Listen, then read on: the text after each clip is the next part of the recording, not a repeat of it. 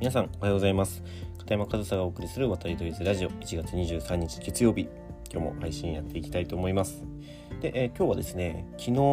えー、暴力や体罰を行う指導者っていうのは、えー、指導力不足だという話をしたので、まあ、それに関連して、まあ、よくスポーツの現場で行われる罰走とか何かミスに対して罰を与えるというやり方もそれは指導者の指導力不足という話をしていきたいなというふうに思っていてで今日は参考記事あってプロ野球でも負けたら罰走という現実。なぜ指導者はミスを罰で解決しようとしたがるのかというタイトルの、まあ、記事自体はね2021年なんでもう2年前の記事なんですけどあの概要欄に URL 貼っておくのでもしよかったら、え見てみてください。でこの記事僕タイトルですごくいいなと思って読んでみてまあ、内容全てに合意というわけではないんですけど、まあ、まず最初一番初めのね見出しにぐっと引き込まれたのが見出し読みますね。追い込ませたから OK の意識に。そんな指導に酔っていませんか？っていう見出しからこの記事始まるんですよね、まあ、もし指導をされている方とかが聞いていたとしたら心当たりがあったりもしかしたらドキッとしたりしたんじゃないかなっていうふうにも思うんですけどそういう追い込ませるまあねもっと砕いていったらきつい練習をさせたりきつい思いをさせることがいい指導みたいなちょっとやった感があってそういったことをさせてる自分はあいい指導者だみたいないい練習させたなみたいな風に酔っていませんかっていうことなんですよね。でも先にもう結論言っちゃうと指導者に求められてること大事なことっていうのはその選手のパフォーマンスを上げることできつい思いをさせることではないんですよね。パフォーマンスを上げるための過程としてそのきついトレーニングが必要なことはもちろんあります。なんですけどそのきついトレーニングをさせることが目的になってしまっている指導者。きついトレーニングをさせればいいといい指導者だというふうに自分自身に酔っている。その選手たちがきつそうな顔して倒れ込んだりしているのをニヤニヤしながら見ているみたいな指導者になっていませんかと。正直僕はもう最初に言ったようにそういうことできついことをさせればいいと何の根拠もなくただただきつい練習みたいなのでやった感みたいな感じを持っている指導者は本当に酔ってるだけだと思いますしそれはただ単に指導力がないだけだと僕は思います。でそのきつい練習がダメだということは全く思わないんですよ。きつい練習が必要なことももちろんあるしそれで得られるパフォーマンスを向上するきっかけっていうのはあるんですけどじゃあそのきつい練習をする前に選手たちは何でそのきつい練習をしないといけないのか誰もきつい練習をしたくないですよ。そのきつい練習をしたいと思えるにはそのきつい練習をやり終えた先にパフォーマンスが上がっている自分が見えたらその練習は必要だというふうに選手も感じますしそうなったらその練習もしたいとそういうモチベーションを持って練習に取り組めると思うんですけど果たしてその説明までちゃんとできてきつい練習に入る前に選手のモチベーションを上げることができる指導者がどれくらいいるのか。そのときついトレーニングをします。こうこうこういう理由でします。選手たちのモチベーション上がってそのトレーニングの質もクオリティも上がりますよね。そのモチベーションが高ければ。そうやって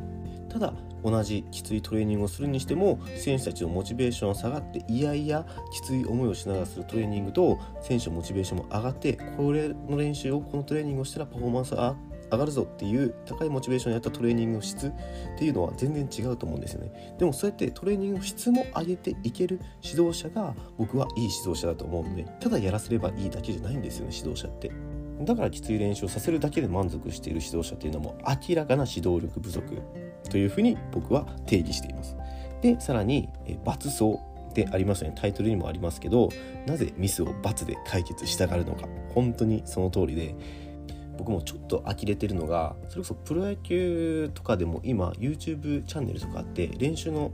ね、様子とかを誰でも見れるようになってるじゃないですか。でまあ、このタイトルもその通りなんですけどプロ野球でも罰走みたいなプロ野球でもミスしたら罰みたいなのって今でもあってでもその罰を与えるって別にそれがパフォーマンス向上にはならないんですよね。だからそこでプレッシャーを与えてとかかそういう意図があるっていうこともまあ意見としては聞いたことあるんですけど例えばですよバッティング練習をしていてフライを打ち上げたらえー、罰走みたいな練習実際にプロ野球のねある球団がね YouTube で誰でも見れるやつでやってたんですよ。本当に僕ちょっと呆れたんですけどそれであのゴロさえ打てば罰が逃れられるっていうのであればプロくらいのレベルであればある程度できると思うんですよね。でもそれで得られることって罰を避けるためのゴロの打ち方なんですねそれが試合で役に立つかって言われたら僕は違うと思いますそれこそプレッシャーのかけ方が違うんで罰を受けたくないっていうプレッシャーで打つゴロとここはフライを打ち上げちゃいけないっていうプレッシャーでの試合の中で打つゴロっていうのは全然それはパフォーマンスとして違うんですよね。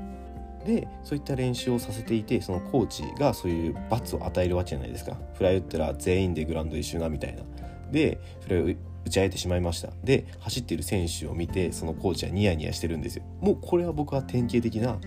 酔ってる指導者だと思います。でまあそのプロ野球でも負けたら罰走とかあったりしますけど走るっていうのもトレーニングなわけですよ。だからその走るトレーニングでこういう効果が得られてモチベーション高くランニングの走るトレーニングをやっていきましょう。でやった方が絶対にトレーニングの質としてはいいはずなのに負けたら罰走何点取られたから何種みたいなのって何のモチベーションも上がんないですよ。悔しい思いをしてさらに罰を与えられてなんならちょっとイライラしますよね。指導者に対してもそうですし。でさらに、えー、選手にとって良くないし指導者にとってというか指導者としても指導力がないなっていう感じるのがそういった罰の与え方に指導者の市場が入ってくるっていうの。指導者の機嫌で罰走があるかないかとかその罰走の本数が変わったりとかもうその指導者のさじ加減でそういう風に変わっていくっていうのはもうそれこそもう何て言うんですかね独裁者のやり方というかもう酔ってるわけですよ。だからその罰走も意味ないしミスして罰を与えるみたいなのは結局試合で役に立つパフォーマンスにはつながらないっていうのはまあ僕の中での答えなんですよね。でまあついでなんで僕の話もちょっとだけ入れておくと僕そのドイツで監督をやっていて正直僕も罰走というルールをチームの中で作ったことがあります。ただその罰走が行われる時っていうのはグラウンドにボールをそのままにしていた時っていうのはもうチームで、えー、罰走をしたことがあります。でもそれは事前に言っておいて、まあ、ちょっとねその日本と比べると僕がプレーをしてドイツっていうのは道具に対する扱い方っていうのがやっぱりちょっとルーズな部分があったんですよね。でもやっぱり道具はちゃんとね手に扱わないといけないしボールがなくなっていったらね困るのは自分たちですしそういうことも話せばちゃんと理解もしてくれるし分かってはいるんですけどちょっとルーズなところがある。だから事前に僕は監督になった時にルールいくつか決めたんですけどその中の一つにじゃあボールがグラウンドに残った状態になっていたらそれを監督の僕が見つけてしまった時には1球につき1本 PP ポールトゥーポールですね。あの、まあ、罰走をすると。いうふうに事前に伝えておいて、まあ、これはどちらかというとトレーニングじゃなくて本当にただの罰ですね。で実際にグラウンドにボールが落ちていたことがあって全員で罰をしたんですけどその時に選手たちの反応っていうのはやってしまったみたいな別に僕に対して何か負の感情を向けるとかではなくてもう誰だよ忘れたのとか誰が今日グランボール見る担当だったとかもうそういう話になってもうみんな走る時は走るしもうルールはルールだからということで納得して走ってたんですよね。だから僕も、えー、一監督としてね現場を指揮するものとして罰走というものは与えたことありますけどそれはトレーニングの中というよりかは、えー、もう本当にチームのルールを破った罰ということで罰走を行ってで僕もそこに感情なんてないから本当にボールが落ちたもの数だけ走らせて終わったらはい終わりじゃあいつも通り練習しようねみたいな感じで別にそれを引きずるわけじゃないし僕もそれくらいなんかもうルールでしっかり分けてしまえばそこに不満なんていうのも起きないですしでもこれをミスだったりプレー中のですね失敗とかに罰を与えてしまうとその練習の目的がパフォーマンスを上げるための練習じゃなくて罰を受けないための練習になるんですよ。でそれって結局パフォーマンスを上げるための練習じゃないから練習の質効果としてもやっぱり上がってこないと思うんですよね。だからその罰走とか罰を与えるっていうのは僕も使っていた手前必ずしも悪いものとは僕は言えないですけど使い方っていうのはすごく大事でその使い方を間違っている指導者がたくさんいるんじゃないかなっていう、ま、僕の意見を今日は皆さんにシェアしてみました。だからねあのー、皆さん聞いてくださってる方が指導者とかそういう立場じゃないと参考にならない話かもしれないですけど逆にそういう人がいたら罰を与えることに酔っている指導者とかそういう人を見たらあこの人指導力ないんだって思ってもらえれば、まあ、今日の話も役に立つんじゃないかなというふうに思いますので、